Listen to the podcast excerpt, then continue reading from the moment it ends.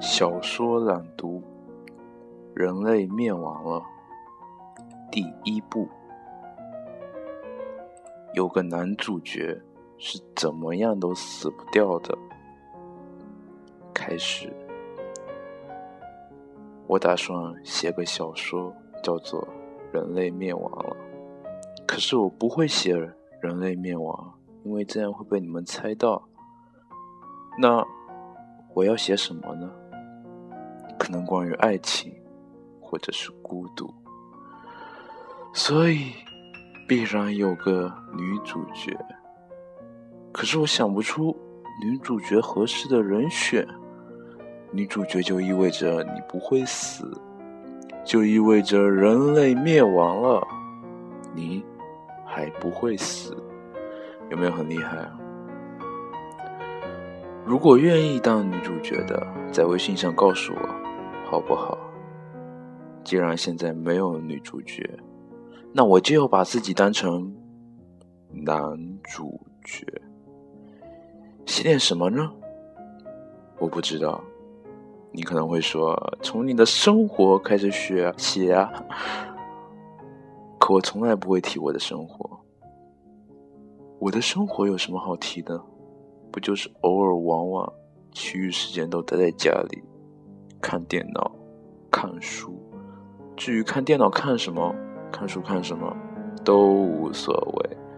哈哈，我看什么就看什么，无所谓。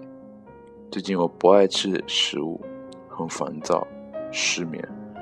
失眠很讨厌啊！失眠了我就会更烦躁，就会更不想吃食物。我觉得非食物的东西它可能更好吃一点。比如说键盘，一个个按键质地饱满，有机械性的嚼劲；或者椅子，我坐在它身上，如果我的牙齿是金刚石做的，吃起来一定特别爽，咔嚓咔嚓的口感一定特别好吃；或者床，我一点都不觉得它特别大，我觉得吃起来啊，人的潜能会被开发，对吧？当我试图想象吃掉一切的时候，我更加迷茫了，因为我是天秤座。你知道这意味着什么吗？有几样东西摆在我面前，有的时候我不会去选择那些东西，而是去自杀。但是我不想那么早死啊！我才我才十六岁呢，听众朋友们，我才十六岁呢。我我想我想做点什么打发时间，于是我想到了手淫。手淫需要什么？需要片。我有很多片。远到非洲，近到大陆，大众到居离沙、苍井空，小众到郭美美、安吉丽娜·朱莉。可是我和他们都不熟啊，我提不起任何兴趣。你看，例如说居丽莎吧，她可能在东京，我需要。花费两千零三十元从福州飞到香港，再从香港飞到东京，飞到东京又能怎么样？我找得到他吗？嗯，我找得到他吗？我知道他在哪吗？既然知道又怎么样？